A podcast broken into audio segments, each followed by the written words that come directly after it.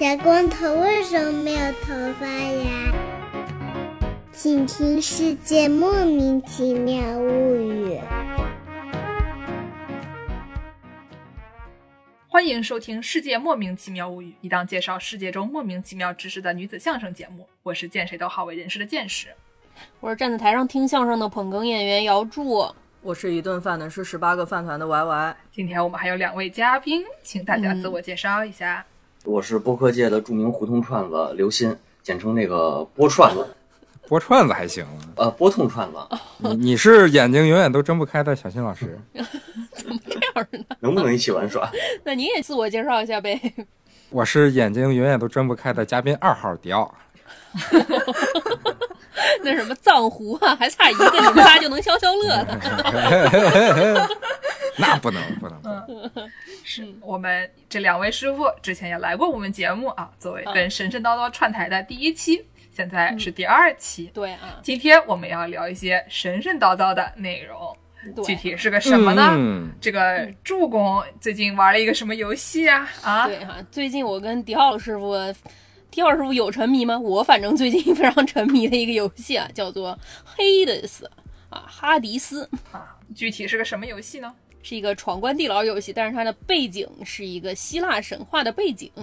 之前我们节目有人问说，你们什么时候来给我们讲讲看希腊神话嘞？南京听众问的啊，我也不知道为什么他们觉得我们知道希腊神话。我们一想，这期找两个专家来问一问啊。因为专家谈不上，其实你们挺知道的。就是我看了那个嗯三位美少女给我的提纲，然后我就发现，嗯，比我们专业。啊，我们都是现查的，现查的。都是现查的。现查的。我我是想先介绍一下这个游戏类型啊，作为一个嗯业内人士，嗯有必要科普一下好。对好，好好，作为一个知名 UP 主啊。我作为一个游戏从业者，哎，哦，对不起，对不起。对这个你刚才不是说它是一个地牢闯关游戏吗？嗯，这个说法也对，但是不够准确。有黑迪斯这个游戏，嗯，它是一个 roguelike 游戏。什么是 roguelike 游戏呢？什么是肉鸽赖科呢？呃，它的大概游戏机制就是，你每次进入游戏啊，嗯，都要从头开始玩一旦你在游戏里死了，就要再从头开始玩然后你每次的游戏流程呢是随机的，嗯无论是这个游戏地图呀，还是你获得的物品啊，这些东西都是随机的。哦，所以 roguelike 它重点就在一个随机和刷刷刷。是，所以这种模式的游戏就非常令人沉迷啊。类似的还有什么节奏地牢，以撒的结合啊？对对对，以撒是一个典型的 roguelike 游戏。对每次一看见助攻登录，就看助攻已经玩了六百多个小时了。对 那咱们今天时间紧，任务重啊，咱们先把这个希腊神话开始吧。啊，好好好，我在这期节目里面的这个功能呢，主要就是嘲讽这些古代的男神的恶劣行径。Y 师傅的主要作用呢，就是接那些我和助攻都不懂的关于这些流行文化啊，我和助攻两眼一抹黑。所以为了接上两位 专家的话茬子，我们专门把这个 Y 师傅叫来，宁可接五个音轨也要录下去啊。对啊，我们这次要赢。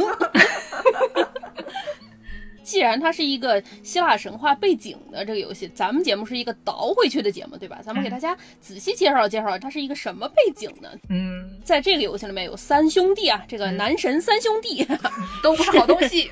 对呀、首先就是这个主角他爸叫做哈迪斯，是冥王啊，嗯然后还有宙斯，大家都听说过吧？然后还有海王啊，海王 这个词儿不是很行啊，不是，就是海王啊，海王波塞冬。嗯那让刘星师傅给我们介绍介绍他们仨是怎么回事儿啊？怎么当上的男神？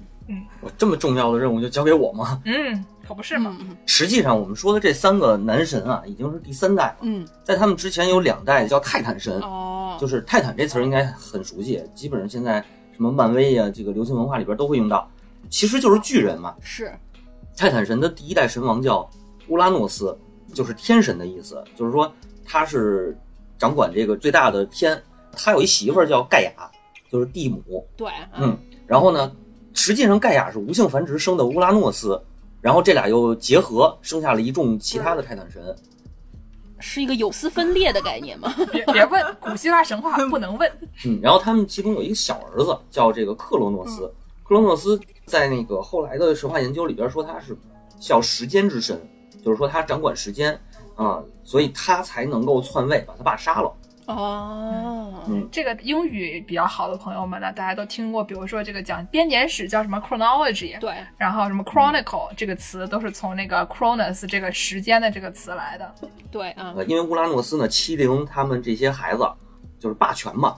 然后呢，那个反抗父权，所以克罗诺斯拿了一把镰刀，把他爸爸的丁丁给割掉了。嚯，是一个 MMA fighter 的概念，是一个 hard candy 的概念啊。水果硬糖。但是没有完，就是这个嗯被割掉的丁丁掉到了海里，泛起了泡沫，嗯孵化出了一个新的女神，叫阿弗洛狄特。哦，阿弗洛狄特好啊，她的罗马名字叫维纳斯。然后著名的那幅画《出水的维纳斯》就是画的这个故事。丁丁变的呀，是一个《丁丁历险记》的概念。真的是一个分裂生殖啊！怎么回事？掉下一块儿就长出一个来啊！对，行，对，所以这个多说一句，就是阿弗洛狄特，我们后边还会说她啊，她就是掌管这个爱情的女神嘛。但其实那个所谓的爱情还是繁殖、生殖，发情的女神。好吧？然后，嗯，这个克罗诺斯杀了他爸以后，当了神王。嗯他有一个预言，这个古希腊一说什么都是预言。然后呢，预言就说了，那个你儿子也会把你的地位给篡夺。嗯，所以呢，他就开始生孩子，生完孩子吃孩子，就是他生一个吃一个，生一个吃一个。别生啊！干啥呢？何必呢可能？那会儿没有避孕工具吧，我觉得。哦，有丝分裂，憋不住，不小心吃多了，头上冒出一个包儿，掉下来就成了一个孩子。岂不是永动机了？这就对 吃到最后呢，就生出来这个宙斯，然后宙斯他妈嗯就是说你不能老让他吃啊，然后拿一个石头装成了宙斯，把这孩子给送到别处抚养了。宙斯长大以后去报仇，然后就找到了盖亚，就是盖亚说那个我这儿还有几个我的孩子是百目巨人还是百臂巨人，我具体有点忘了，给他打造了雷电，就是他的武器嗯。啊，然后他拿着这个雷电去劈克罗诺斯，救出了他的这些兄弟姐妹什么的。啊，其中呢就包括了海神波塞冬，然后冥王哈迪斯，还有他的媳妇儿赫拉，也是他的姐姐嗯。啊等等吧，一众啊，然后这些人就开始了统治，然后就成了所谓的奥林匹斯众神，我们刚才说的这三大男神嘛，那他们是巨人吗？他们应该不是巨人，为什么巨人生下来的人不是巨人呢？缩了，这是。他们就没有专门说他们是巨人，嗯就是这个身份已经不是很重要了，就大家都知道他们是哦奥林匹斯山的众神，但他可能个头你说是不是挺大的，说不定还是挺大的，但是我们也不知道，哦对吧？对，你也看不着啊。嗯，既然咱们这期是从哈迪斯这个游戏引出来的，咱们就在宙斯的这个兄弟姐妹里面。重点说一说这个宙斯、波塞冬和哈迪斯啊，这三个人在游戏里有很重的戏份啊。先从宙斯开始说吧。嗯，宙斯不是个东西是怎么回事呢？刚刚我们说了，宙斯有一个老婆赫拉。在希腊神话里面，很多人他都是自己名字前面要带一个形容词啊，所以对我这种记不得名字的人来说比较友好。你虽然记不得赫拉叫什么，记得他是牛眼的赫拉，赫拉老师就长了牛的眼睛，然后他前面带一个形容词，他这么一顺顺下来啊，他是这种连绵词，比较容易记得。好为人师的剑师啊，爱吃饭团的 Y Y。对，是这个概念。有一天呢，这个宙斯他就出去搞对象，对吧？他虽然有一个老婆，但他还要坚持搞对象。然后他出去跟一个叫做伊俄的女的搞对象，嗯被他老婆发现了，捉奸在床，非常尴尬。哎呦，怎么办呢？一般人对吧？要不下跪求饶，要不说我下次再也不敢了，老婆你原谅我。他这个人呢，他把他的小三变成了一头牛，送给了牛眼的赫拉。为什么呀？我也不知道呀，古希腊神话他图什么？嗯，他们好像很爱别扭哈。对他们喜欢把各种各样的东西变成各种各样的东西。比如说有一天他看上了一个女的，嗯，然后他就变成了一个天鹅，宙斯本人变成了一个天鹅去追求这个女的，然后这个女的就真的跟天鹅搞上了。乐达，这个事情对于我们现代人类来说就很难以置信，这个合理吗？不要细想，不要细想。关键是还有更不合理的，乐达跟他搞上以后还孵出了蛋，乐达生的蛋就是那个女人生了两颗蛋，然后这个每个蛋都是双黄，然后每个双黄都是龙龙凤，双黄就还行，感情是高邮生的去。哎，从这个蛋里啊生出来的各一男和另一男、这两个好兄弟，将来就是这个十二星座的双子座。嗯哎，啊，等一下，一个蛋里生出来的一男和另外一个蛋里生出来的一男吗？对，嗯，同一个蛋里出来的，这才是同卵双胞胎呢，一卵也可以吗？异卵双胞胎。行，对嗯对。然后呢，嗯这个蛋里呢，另外一个女婴就是嗯哎，这个挑起特洛伊战争的海伦。哦，嗯，这个奇怪的事情多了。那个宙斯他以前跟掌管什么智力的女神莫提斯也有一腿，嗯然后呢就跟他生了一个小孩儿。就有一个神就预言说，这个莫提斯生的小孩儿能有能力推翻宙斯。宙斯就非常害怕，怎么办呢？就像刚才说的那样，他也把自己的娃娃吃掉了。他具体的是把他这个小三，把这个莫提斯本人带着他的娃娃一起吃掉了。而且这个吃掉了以后，这个人他也没有死啊。这个莫提斯呢，就还在宙斯的身体里面打铁，说是要给他女儿做一套盔甲，因为他很硬嘛，对吧？然后在宙斯的体内，宙斯就觉得他头很疼。不是你吃哪儿了？为什么会头疼？不要问，不要问啊！何必问嗯这个呢？于是呢，宙斯就就找那个火神，跟火神说啊，你来钻木取火，不是你把我的头盖骨打开来吧？嗯，这个火神就把宙斯的头盖骨打开来，于是就有一个穿着一身他妈刚给他打好的盔甲的女的就从里面蹦出来了，这就是雅典娜。嗯。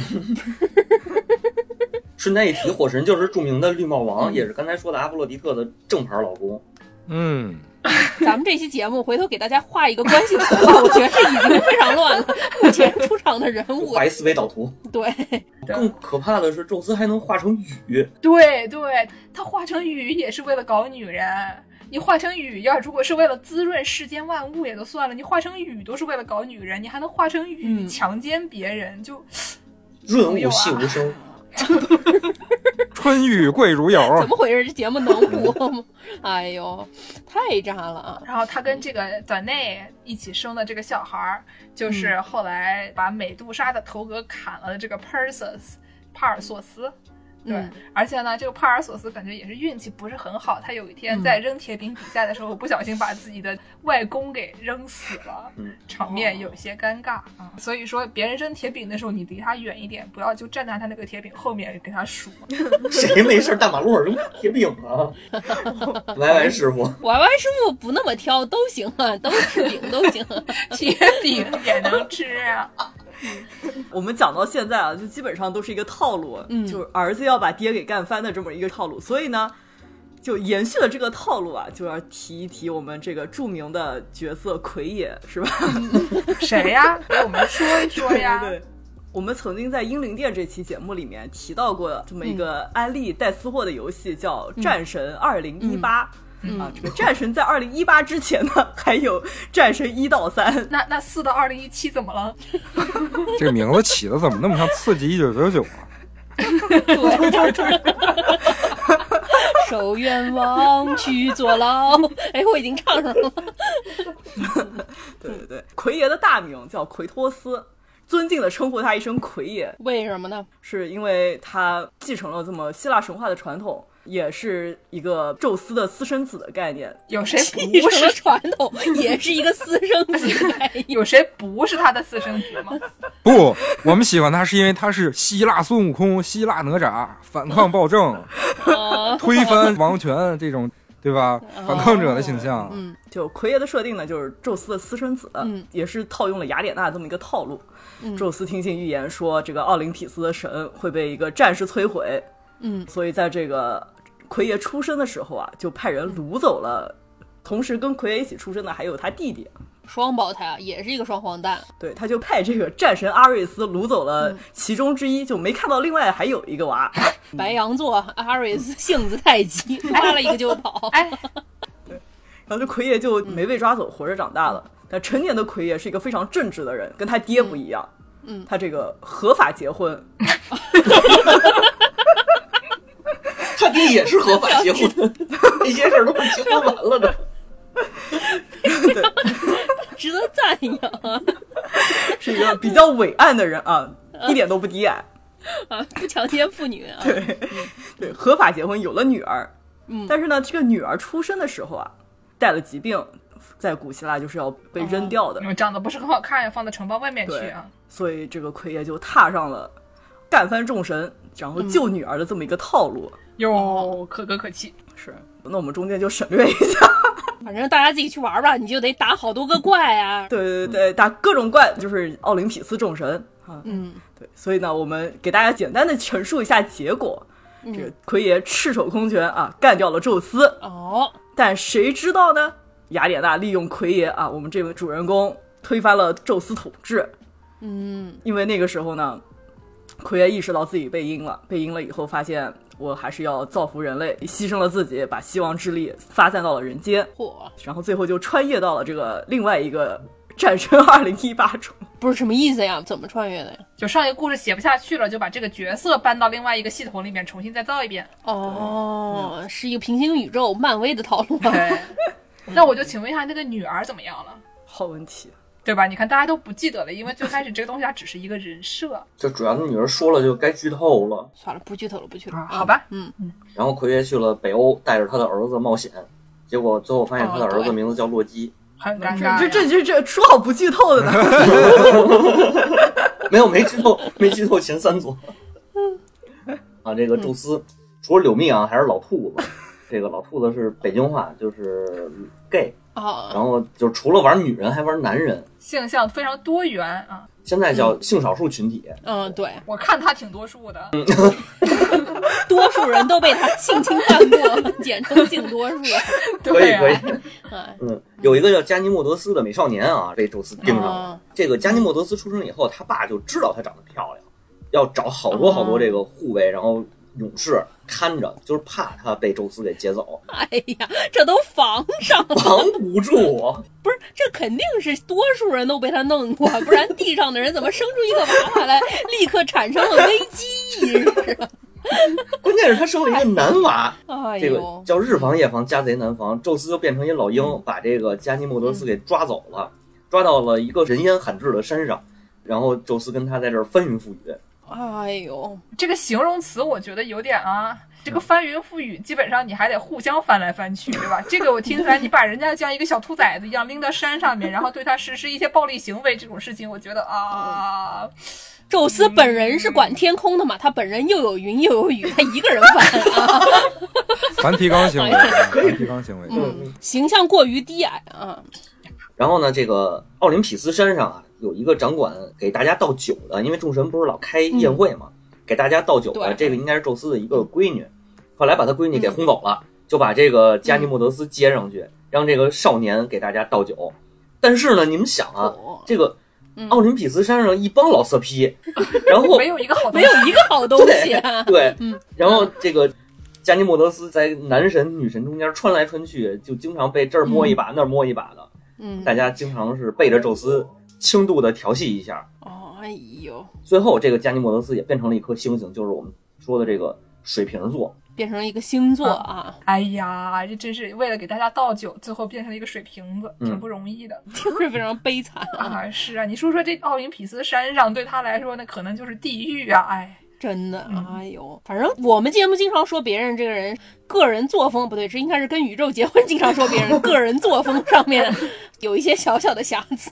宙斯这个人看起来什么都没有，留下这故事全都是个人作风瑕疵。对他就是瑕疵本身啊。那咱们不说宙斯，说下一个吧。之前说还有一个他弟兄叫波塞冬，嗯海王啊，听这个名字，那就得聊聊美杜莎的事儿了，对吧？嗯，来来来，这个美杜莎呀，嗯，大家可能普遍知道的传说是，她是一个叫格尔宫三姐妹，都是蛇身女妖，或者是有这个蛇发女妖。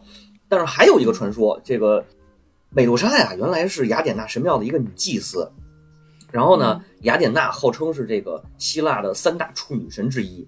啊，对，呃，三大处女神是谁呢？一个是雅典娜，一个是宙斯的大姐，叫赫斯提亚，就是嗯，以前有一个日漫叫《在地下城里搞外遇是不是有问题》里边那个 那可不是有问题。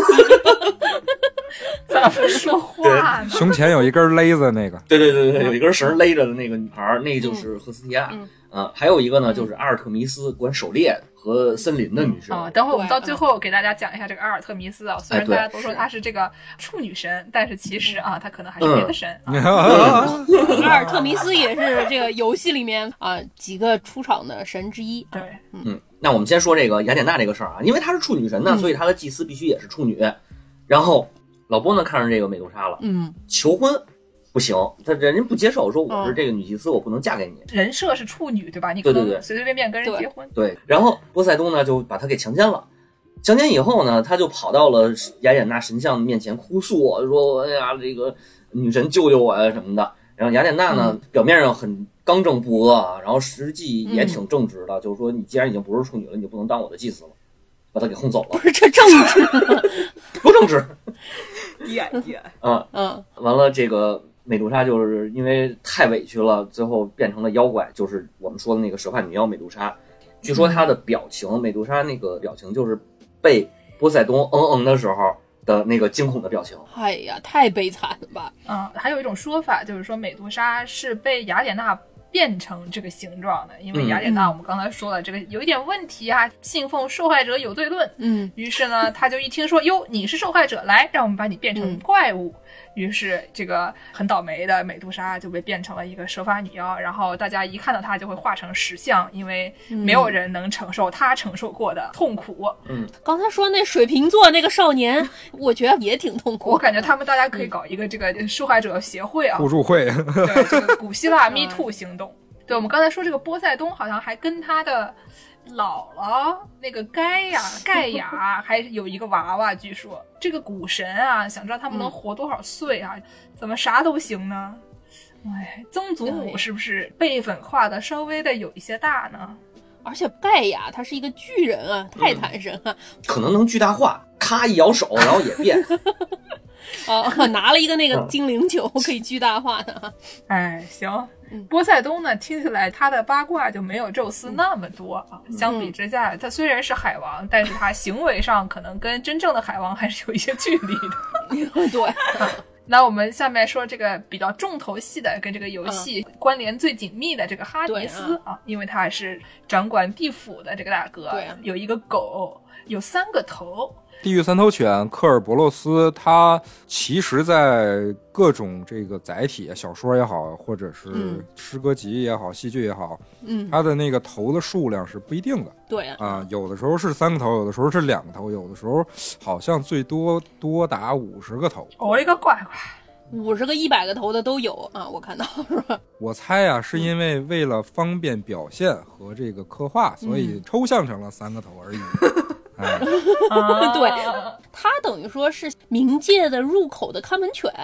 管这些恶灵都不能逃出冥界的嘛，所以说这个游戏它本身是一个哈迪斯他儿子要从地府逃出去的游戏。你家的狗最后看门嘛，这个狗它是一个双蛇尾女妖怪艾克蒂娜和一个叫做台风的多头蛇妖怪生出来了一条狗。我觉得这个两名两栖动物生出来一名哺乳动物，这个事情好像不是很科学啊。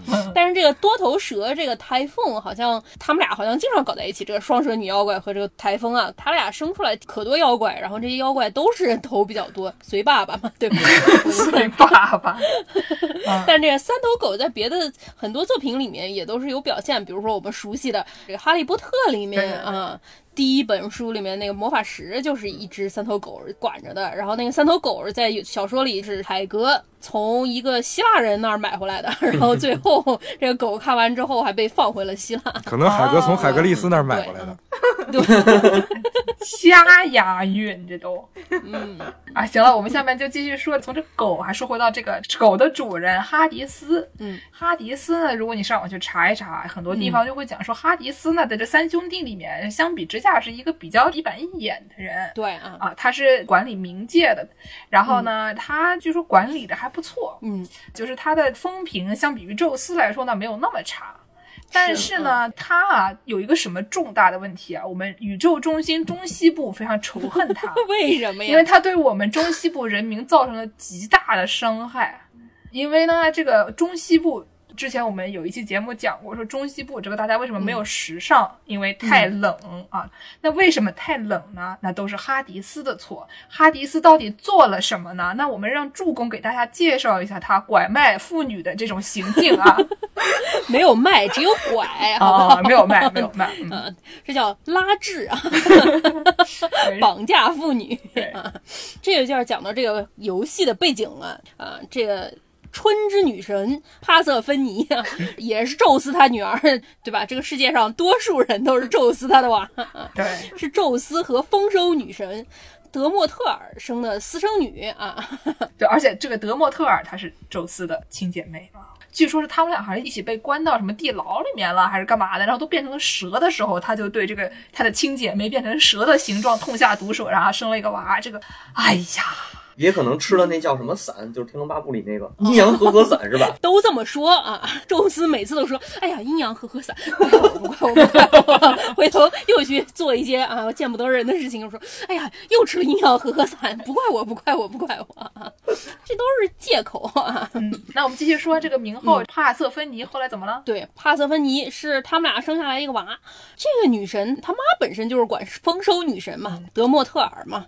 帕瑟芬妮是也是丰收女神，相当于是春之女神，春天播种，秋天收获嘛。我觉得是春夏之类的，反正就是可以让万物生长的这么一个女神。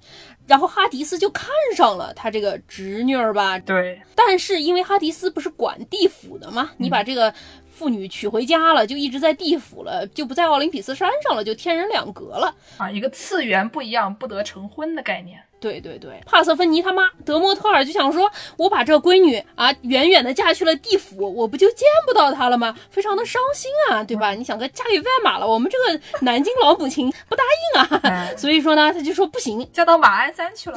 马鞍山现在还属于南京都市圈呢，你嫁到什么鞍山去了，对吧？就见不到了。是那边是冷点儿。就是啊，在地府嘛，那可不是冷点儿。怎么接的这个话都对。然后呢？宙斯这个人嘛，干这种事情干多了，他这个弟弟哈迪斯就来找他商量，说：“我看上你这个女儿了，但是他妈估计会不同意啊，这怎么办呢？”宙斯说：“我告诉你一个办法，掏出了一包阴阳和合散啊，不是。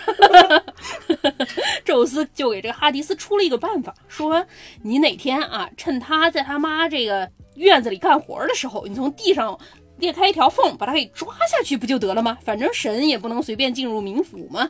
所以说，哈迪斯就在宙斯的这个撺掇下或者默许下啊，趁德莫特尔不注意，就把这个帕瑟芬尼给抓去了地府啊。嗯，这个德莫特尔啊是丰收女神啊，一看说，我女儿被人绑走了，我们一个南京好好的小潘西被人绑到暗山去了，怎么办呢？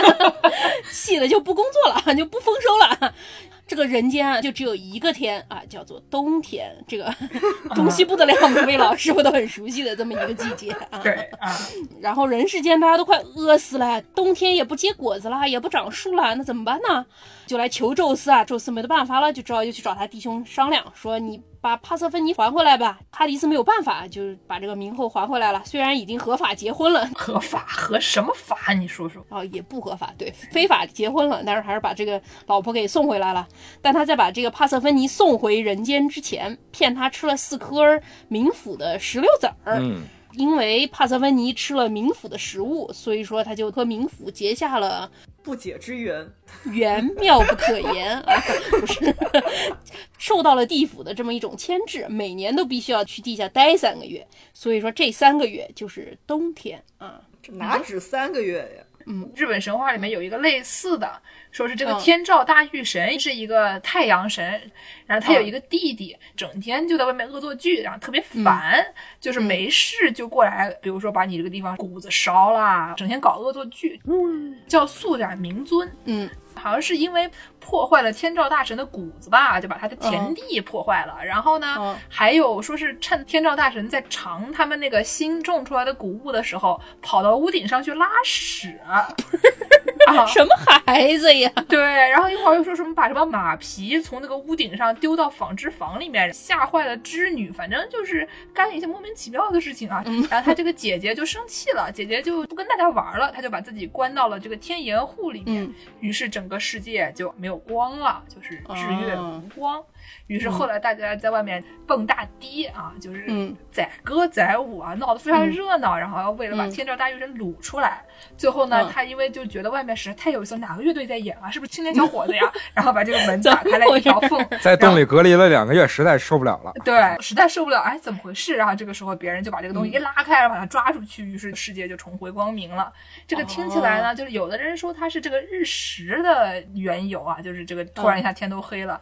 但我感觉可能跟冬天的这个概念也差不多，就是就又累又喝啊，势利阿力的，不在外面搞一个这个音乐节，他也出不来。这个古希腊神话都是以希腊为中心的，都不来这个中西部看看，说是去地下待三个月，哪是待三个月啊？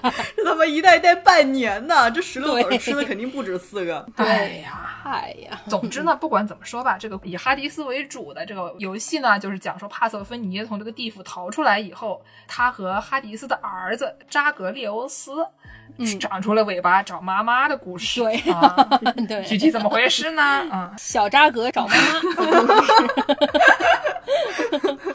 著名水墨动画，哎呀，我们要不先介绍一下他是怎么逃出来的？他逃出来的地方长什么样？这个游戏的地图是个什么概念啊？那我们先来给大家上这么一个冥府地理幺零幺啊，这么一节课。对，我们是一档音频节目，所以大家是看不到我们现在看的图的。我们在这个搜集冥府资料的时候呢，找到了这么一张啊冥府地图啊，画的像模像样。嗯，是根据著名诗人维吉尔先生 描绘的一个地府情况画的一个地府地图。有大概六条河，大概连了这么四块地儿吧。嗯，先给大家讲讲这主要的几条重要河运线路。嗯。大家也看到我们这期的标题了，反正跟冥河有关啊。因为这个游戏主角你死了之后要从头开始，你就重新从这条冥河里出来。那这条冥河它是一个什么河呢？啊，是个什么河呢？最主要的有一条河叫做斯提克斯，斯提克斯本身是一个河流女神啊。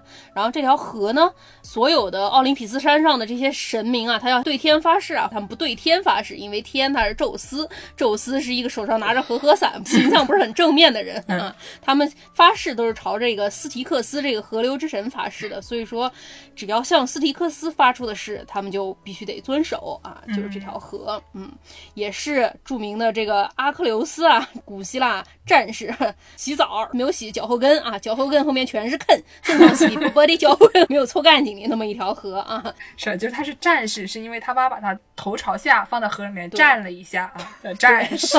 这叫战士，这个还行，涮七秒钟就得拿上来。哎 毛肚的概念。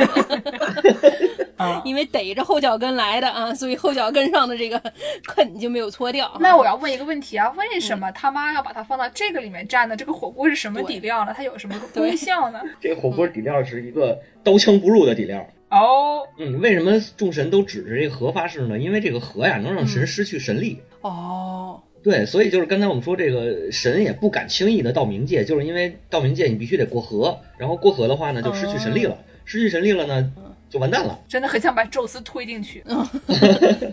如果凡人去进这个河里呢，那就直接 game over，进到冥界肯定回不来了。但是河里有一个功能，哦就是嗯半神进到河里，你凡人的那部分就会被洗掉，然后变成呃正经的神。所以像阿克琉斯这种，他哎妈是海仙女儿，然后他爸是凡人的这种半神，进去洗，洗完以后就具有这个刀枪不入的神力。所以只能站一次是吧？站一次变成神，再站一次就又失去神力了，啊，不是反反复复来回涮，越涮越老吧？所以七上八下嘛。对啊，七上八下嘛。哦嗯，七上八下的过程当中被他爸看见了，说你这个亲娘还虐待孩子呢，不行，这得离婚。这个抚养权我我拿回来啊。哦，所以你看那个有一部电影是三百的续集二，嗯叫什么《帝国崛起》，嗯里头那个薛西斯就是类似于那种成神的那个桥段，是从水里走出来的嘛。嗯，我猜是可能捏塌了这个梗。出水的薛西斯，也是变的，是吗这个？也不太对。有丝分裂刚变的。嗨 还有那个《战神三》里，一开始他掉到冥河里的那条河就是斯蒂克斯，啊就他在那河里被那个好多水里的怨灵揪着之后，他那个血条、蓝条什么这能力那能力都没了，变成一个哦。白号、新手号哦，就是这个原因。那除了这条斯提克斯呢，还有什么河呢？刚才我还师傅说了有好多河呢，是吧？嗯，有没有什么像秦岭淮河里面的淮河一样的，就能给人分出哪里有暖气，哪里没有暖气的？我看那个百度百科上，他介绍了四大冥河，嗯，什么分别是怒河、手势河、怨河、苦恼河、悲河、悲叹河、火河、入口河。这听着不止四条吧？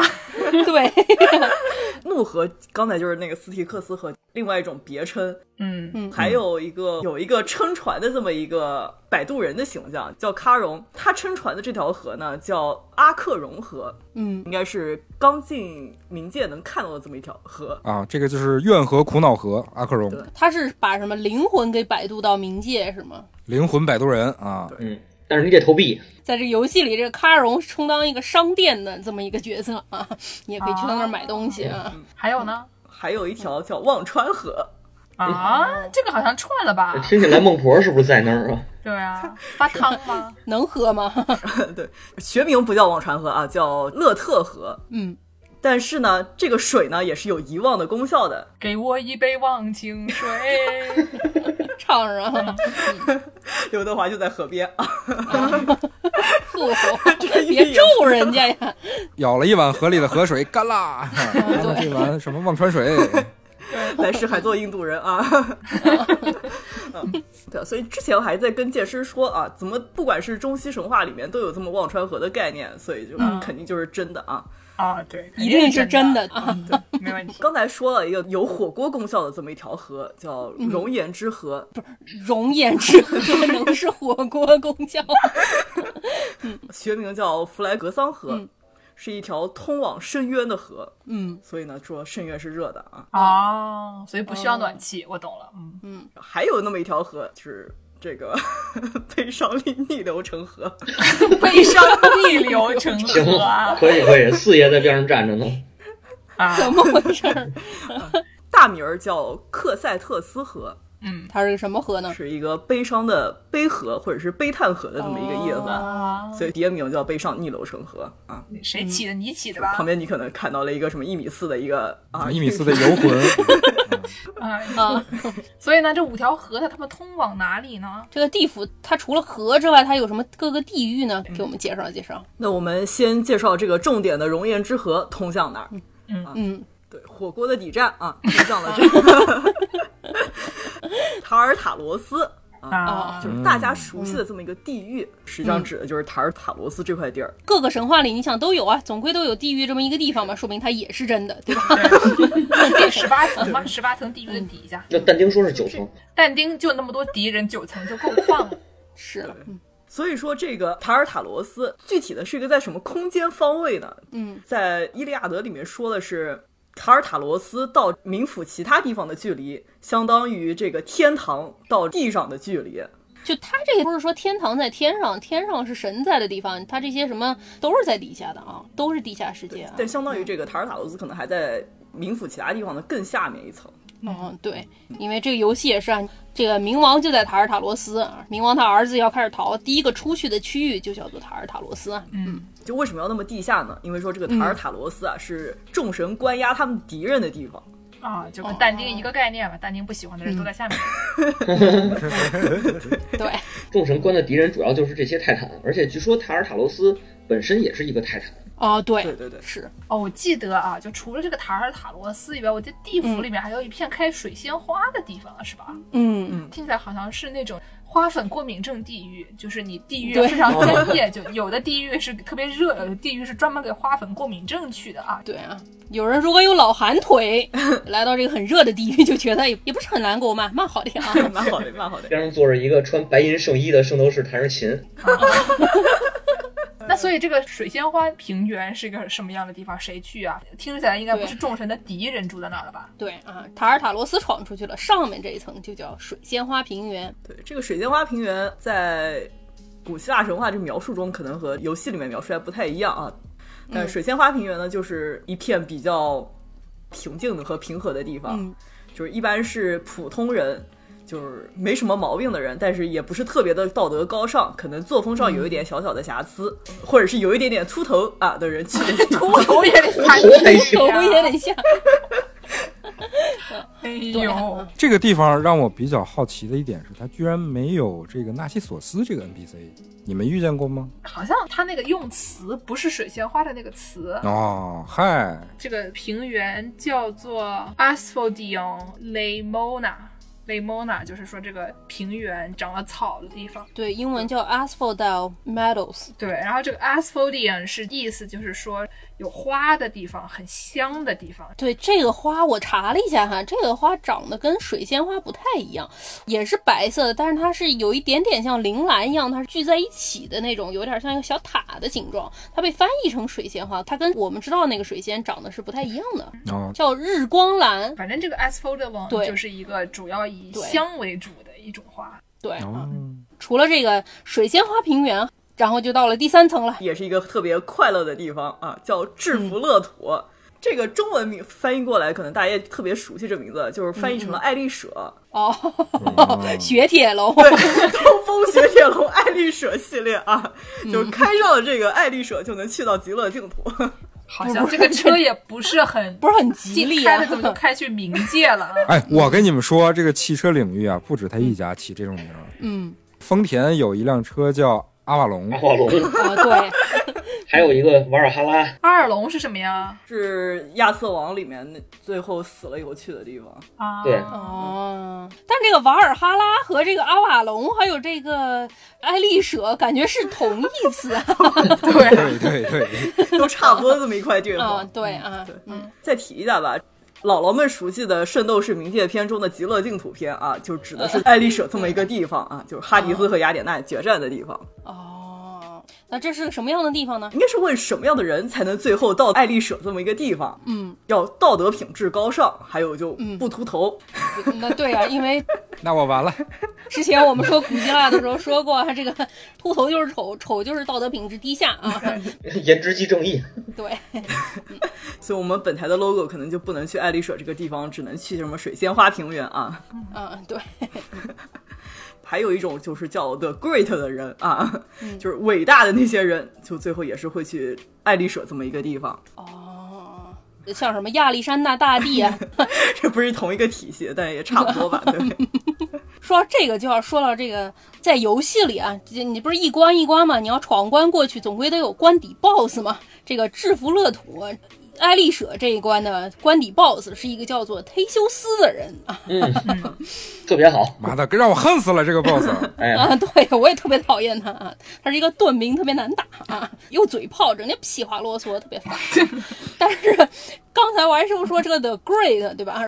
我当时恨死这个人了，我想说这个 BOSS 真犯闲，是谁呀、我就搜了搜，有一个介绍页介绍这个人说他是一个 The Great Woman Abductor 啊，著名的 伟大妇女绑架家 忒修斯啊，感觉这个人是怎么进去这个爱丽舍制服骆土的？感觉你们对这个道德品质高尚这个判断好像不是很合适啊，朋友们啊，忒修斯是谁呢？给我们说一说吧，刘星师傅。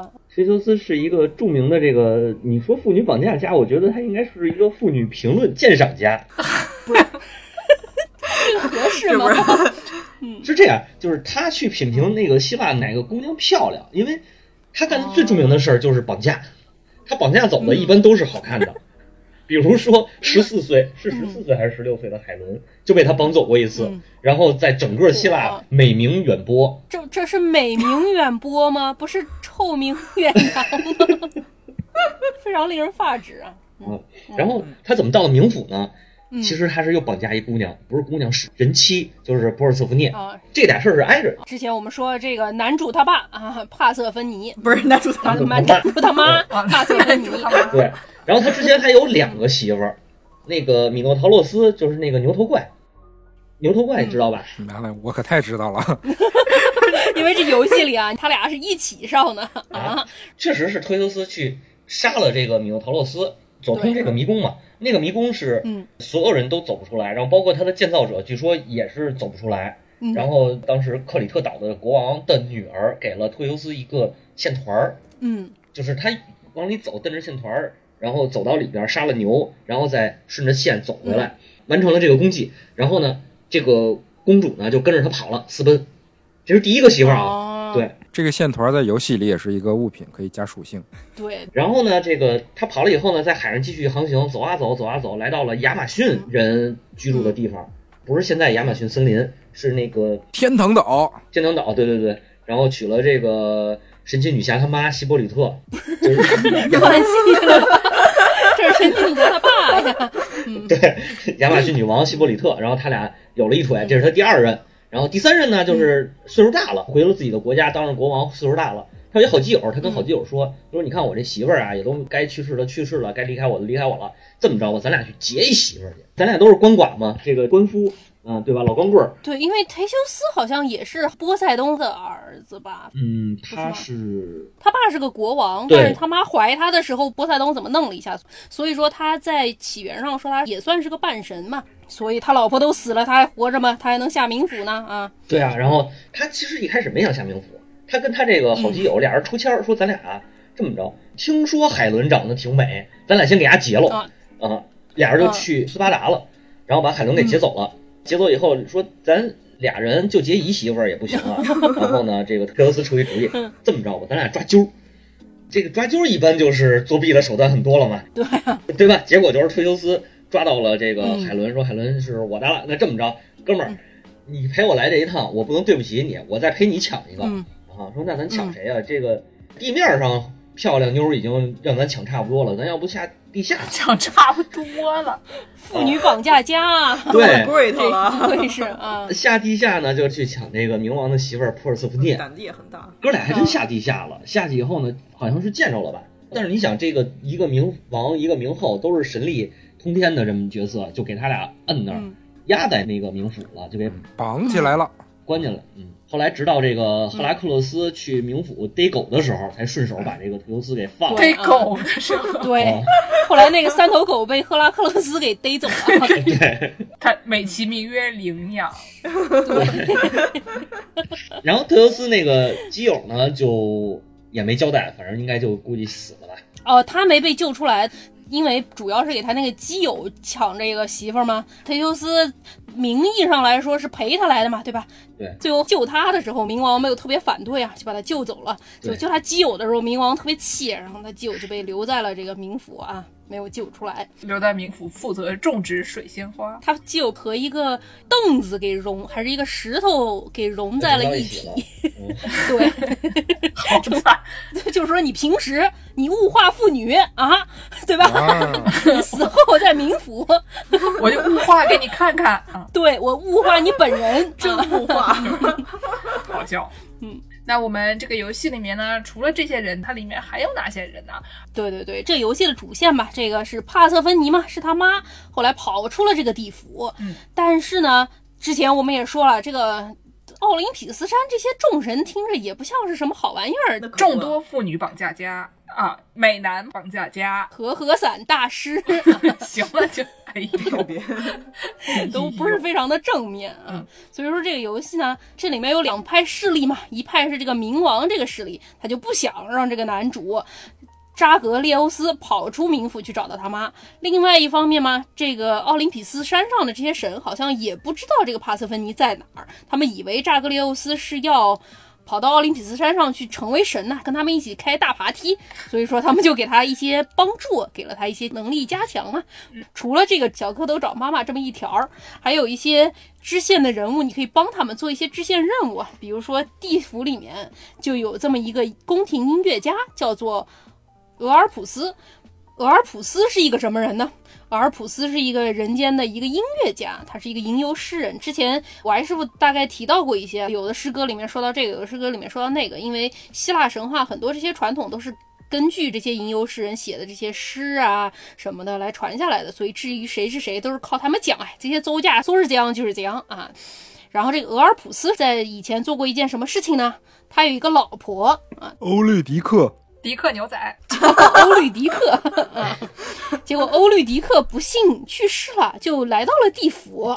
俄尔普斯想说：“我老婆怎么死了呢？谁给我帮帮忙啊？我想要把老婆给带回家。”结果呢，他还真的找到了人给他帮了忙。嗯，他就来到了这个冥府，真的救到了他这个老婆。然而呢，给他救老婆的这个中间有一个条件啊，就说你们俩一起走，你老婆会跟在你后面走，但是你就不能回头看他。你要是一回头看她，她就回不来了。嗯，这种神话故事大家心里很清楚的，就是这么一个套路，古今中外都有，所以这个事情它一定是真的，对吧？对，他走到了地府门口，说：“我老婆还跟上来了，还，跟上来了。”回头一看，于是这个欧律狄克就被留在了地府啊。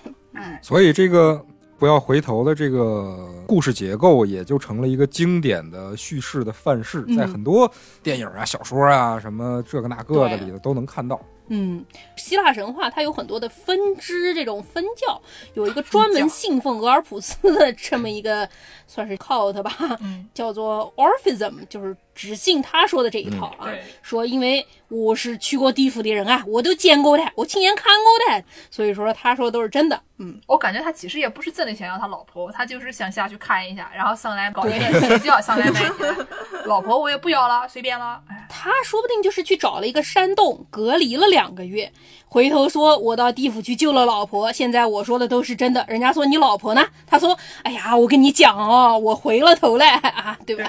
山洞隔离两个月，旁边一瞅啊，哎呦，你你这天照大神啊，幸会幸会啊，对，啊 幸会幸会啊，是是是，都在同一个山洞里隔离呀、对，但是这个回头呢，要是我是这个迪克牛仔啊，对吧？欧律迪克，欧律狄克牛仔，我马上就要出去了，对吧？哎哎，这个男人好死不死的突然要回头，然后我就被拉回去了，下去被迫种水仙花，那我心里不是非常烦恼吗？对吧？嗯但是呢，这个故事里他就没有从这名妇女的角度啊探讨一下这个妇女后来都发生了什么。但是呢，没有关系，我们有日本神话，日本神话跟我们说了一个很像的故事。日本神话里面呢，这个开天辟地的两个神啊，一个是伊扎那咪，一个是这个伊扎那 k 然后他们两个人，一个男的，一个女的，是兄妹两个，但是他们俩也是夫妻。不要问问，就是你不懂日本神话。伏羲和女娲，哎，对他们两个呢，就是那种关系，相比之下是比较平等的。他们就是结婚的时候呢，在这个国家里面立了一个柱子，他们俩就一起啊，然后说这个伊扎那基呢从左边转，伊扎那咪从右边转上，就这么照这个柱子转一圈，再朗诵一下诗歌，于是他们俩就结为了夫妇啊，然后就生下了世间万物。合法结婚的一种形式，建议大家参考。像这种结婚，对吧？两个人都说你愿不愿意跟我结婚，我说愿意，这个就不是那种拐卖妇女的形式，是一种比较平等的形式。然后呢，后来这个女的死了，她这个哥哥 slash 老公就说：“嗯我在咱们也蛮无聊的，我要不下去把她接上来吧。”嗯，于是呢，他就去这个黄泉之国，说是要把他老婆啊接回来。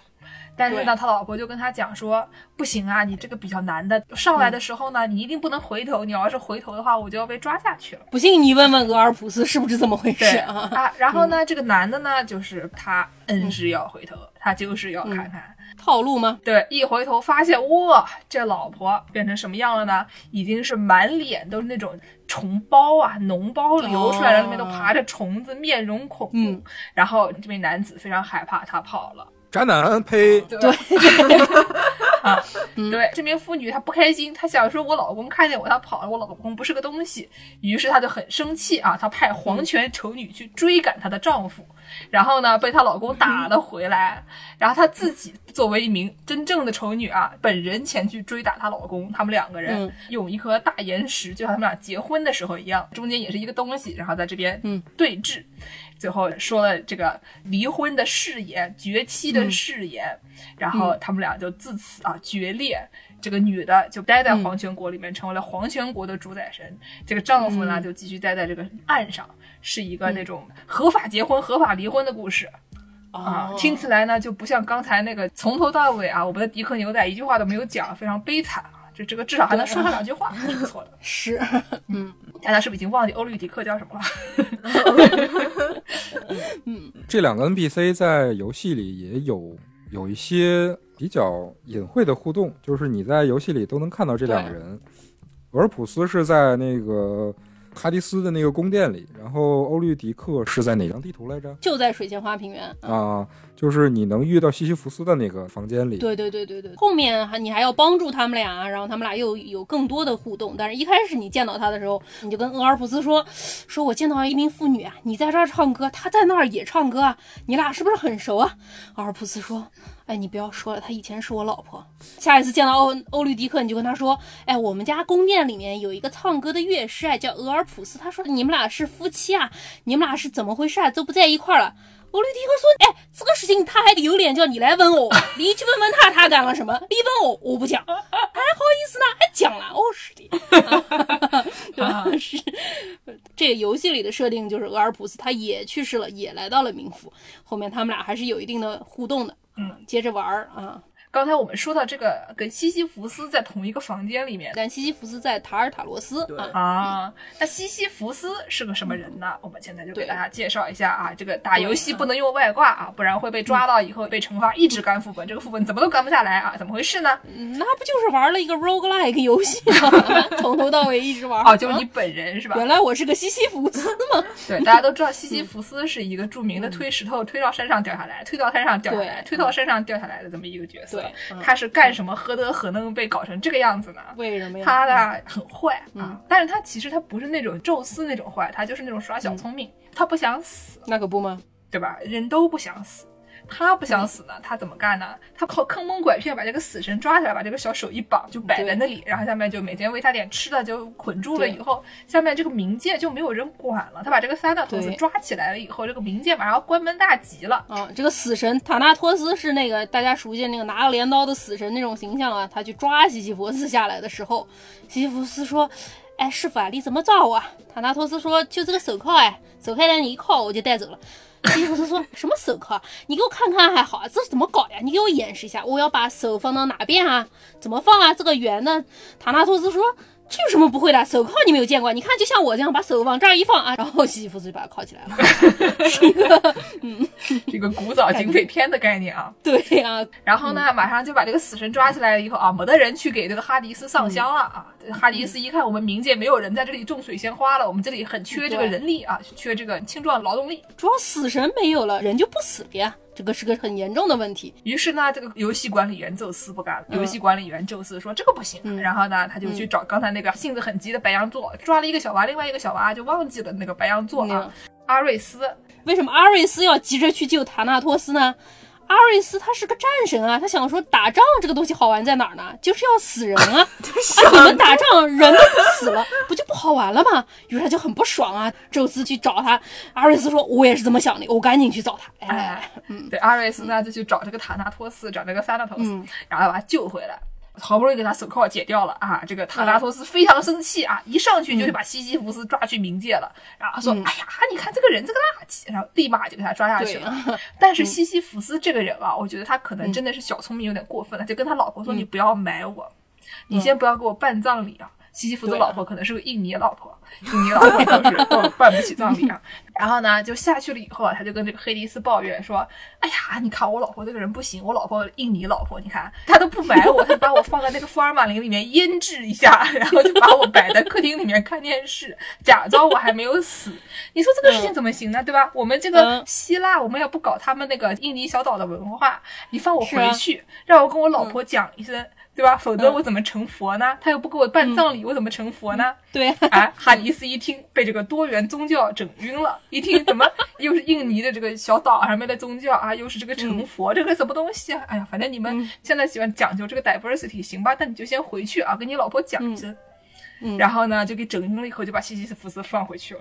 西西弗斯他就又不回来了。他跟他老婆 就坐在客厅里面看电视，虽然有点福尔马林味儿还挺大，但是对，不要挑剔那么多嘛。对，然后哈迪斯恍然大悟，哇，这人就是个骗子，哎，是啊，所以 你说他骗了一次两次，最后把这个整个地府的人都气得不行啊，所以才判他一直在那边推那个大石头干这个副本啊，怎么都干不下来，怎么办呢？都是自找的。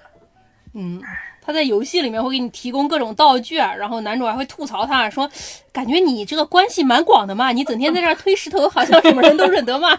然后他说是的，是的，有的是路子。你看我这个石头，我整天推他，我跟他都说上话了，最后你还能跟石头说上话，非常厉害。对，好像就那个石头也是个 NPC 吧？对对对对对啊。今天我解锁了这个 NPC，非常厉害啊！大家听一听就知道，助攻每个星期能花两个小时剪节目就不错了，剩下时间全都在玩这个游戏啊。对啊，自从阿宝给我安利了这个游戏，本来制作周期就比较紧的节目雪上加霜。而且我们最近非常恐慌的一件事情是，助攻玩了六百多个小时的那个以撒。马上要出这个拓展包了，已经出了啊，已经出了拓展包了。然后我们想说，完了完了，我们的节目完了。嗯，是。哎，最后吧，再给大家说一说这个男主扎格列欧斯到底是谁？是谁呢？长得还挺帅，是在游戏里长得还挺帅，两个眼睛颜色还不一样，一个随冥王，一个随他妈。扎格瑞欧斯到底是谁呢？说最早的时候记录，他说是一个跟盖亚一样的，是一个高级天神啊。但是后来有一个希腊的悲剧作家叫做艾斯库罗斯，他出来说这个扎格瑞欧斯实际上是冥王哈迪斯。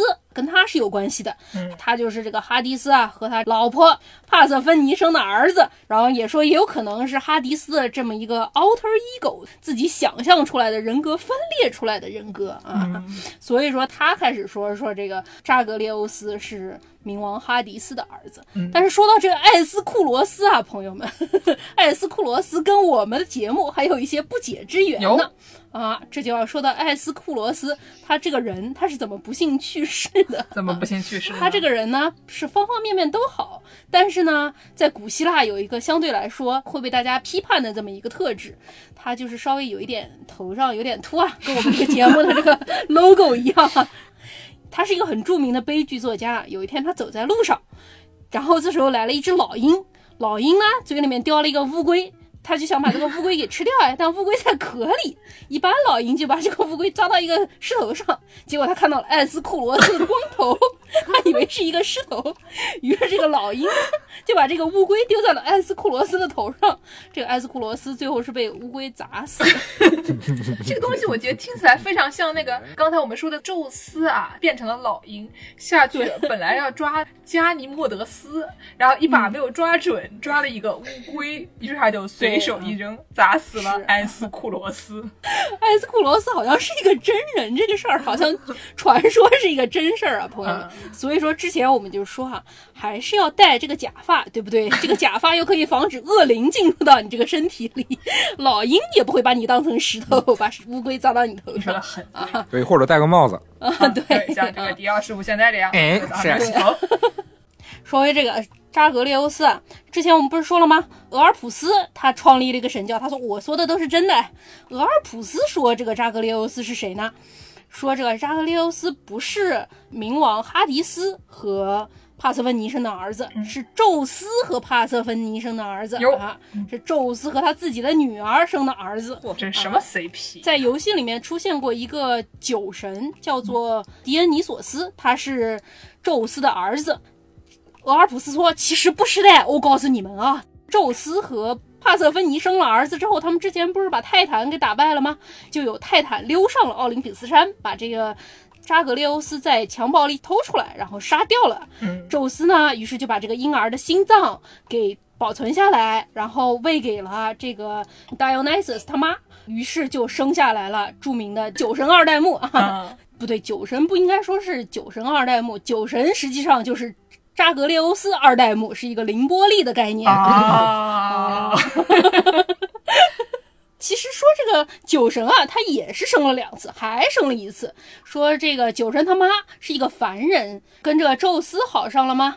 之前我们说宙斯他老婆这个牛眼的赫拉非常善妒。于是呢，这个牛眼的赫拉就跑过去跟他妈各种说啊，说你们俩之间这个不是真爱啊，你要测试他一下，怎么样是真爱啊？然后他就骗这个酒神他妈，让宙斯对斯提克斯河起誓，你要满足我一个愿望，就说他要以神的形态来见他。然而宙斯的神的形态被普通人见到啊，直接就被雷神的雷给劈死了。当时他怀着这个酒神，宙斯一看，我的妈，我已经救过一次了，怎么又死了呢？好是的，非常的愤怒，于是就把这个还没生下来的婴儿给剖下来，缝到了自己的大腿那儿。最后，这个酒神是被宙斯从大腿上生下来的啊。啊，没关系，宙斯身上什么地方不能生孩子？那个大脑壳子打开来也是能拉出来一个小孩儿。嗯，好像这个狄俄尼索斯这个名字意思就是瘸腿的人，嗯迪奥非常懂这个以迪奥开头的名字对 是怎么来的。对，主城里好像还有两个 NPC，除了那个刚才说的死神坦纳托斯，还有他兄弟睡神修普诺斯，啊。对，为啥这俩是兄弟啊？昨天我直播的时候，有一个这个网友跟我说，古希腊人认为这个睡觉啊和死亡的状态特别相似，嗯嗯，所以叫把他俩归为兄弟。而且这个塔纳托斯这个 Thanatos 这个名字，其实就是这个嗯咱们都看过的这个复联里的大 boss 灭霸的英文名字的来源。哦对对对对对 Thanos，嗯，哦，说到死神和睡神那，我就给大家最后介绍一对这个希腊神话里面的不是异性恋的这种角色啊。这种角色比较少见，基本上呢，你说不是异性恋的，基本上就是宙斯那种日天日地日一切的，他什么都能搞一搞的那 Fuck。everything。对，哎，对，就是比较奇怪。还有一些人，他跟他们这个系统啊有点不太一样。嗯，就是呢，这个 Artemis 是那个狩猎之神，整天跟森林里的那种女仙。女精灵。宁芙，对，玩的很好，他整天就带着一帮小妹妹，带着一帮精灵仙女儿、嗯。啊，出去打猎，打各种什么野味儿。嗯，野味儿，对。比如说像阿多尼斯这样的野味儿，啊，哎，这个 Artemis 呢，她同时还是这个处女神，就是刚才说的三大处女神之一，人设是非常洁白无瑕，我跟那些男人就不纠缠不清的这么一个概念。女强人的角色。嗯。对，游戏里这些男的每次提到这个 Artemis，也就是说他都不跟我们玩的啊，他跟你说话都难得哦，哎呀，嗯。非常八卦，哎，对，然后他整天就跟一些可爱的小妹妹玩，所以大家都觉得他可能是一个女同性恋，哈哈哈然后呢，有一天啊，其中有一个这个小妹妹叫做 Aura，Aura、Aura 是谁呢？大家还记得吗？本雅明光环，对，本雅明的那个光环，就本雅明说的那个光环，就是说那种只有真的艺术作品，不是造假的艺术作品，它才有那个光环。这个光环的这个词呢，不是他发明的，这个词本来有两种。就像词源一样的根据，嗯。一种呢是说这个天主教圣像里面的光环，就天主教圣像里面为了区别，比如说耶稣和他对。十一个门徒外加犹大，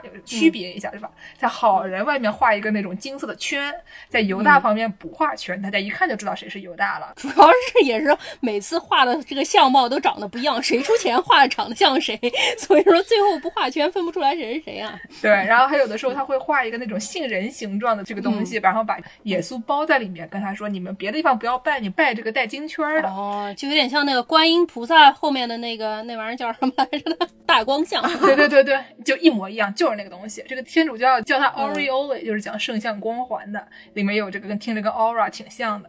还有一个呢，就是讲这个希腊神话里面的微风女神奥拉。嗯这个微风女神奥拉呢，就是刚才我们讲的这种 nymph 这种小精灵一样的一个角色，然后后来被变成了这个风的神。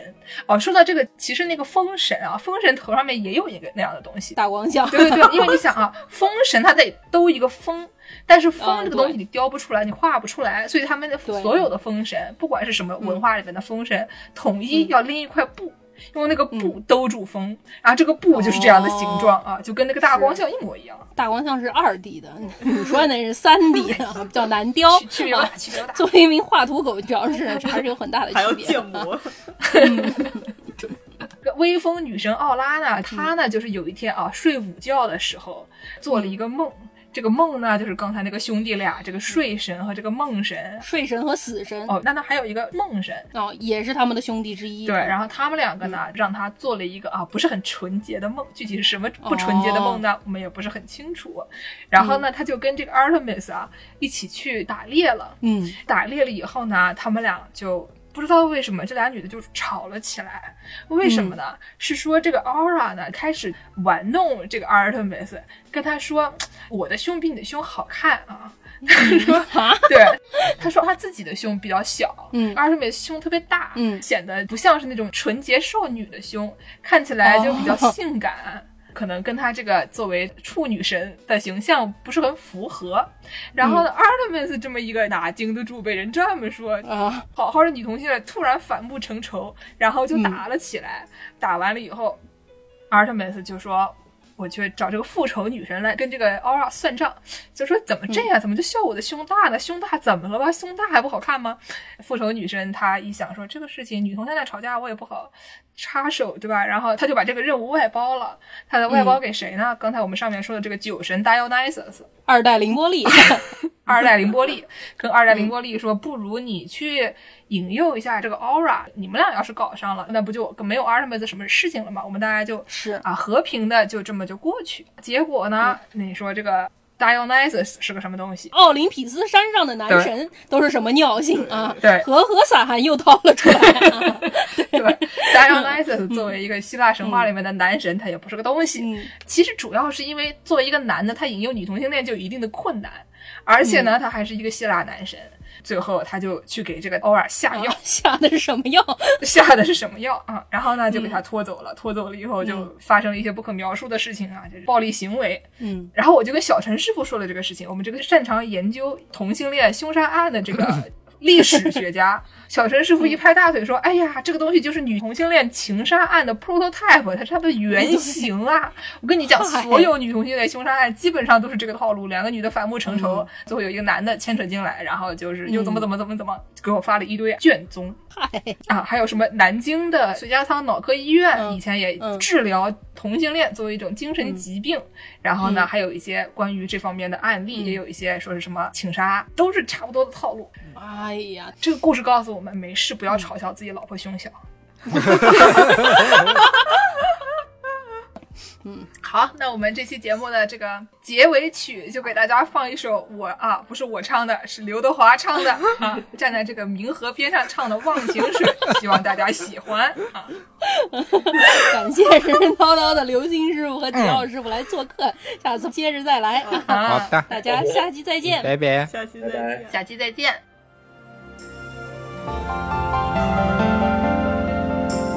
曾经年少爱追梦，一生只想往前飞，行遍千山和万水，一路走来不能回。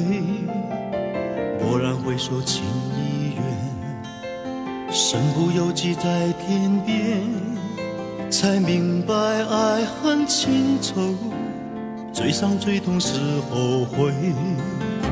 如果你不曾心碎，你不会懂得我伤悲。当我眼中有泪，别问我是为谁，就让我忘了这一切。啊，给我一杯忘情水，换我一夜不流泪。所有真心真意，任它雨打风吹。付出的爱收不回，给我一杯忘情水，换我一生不伤悲。就算我会喝醉，就算我会心碎，不会看见我流泪。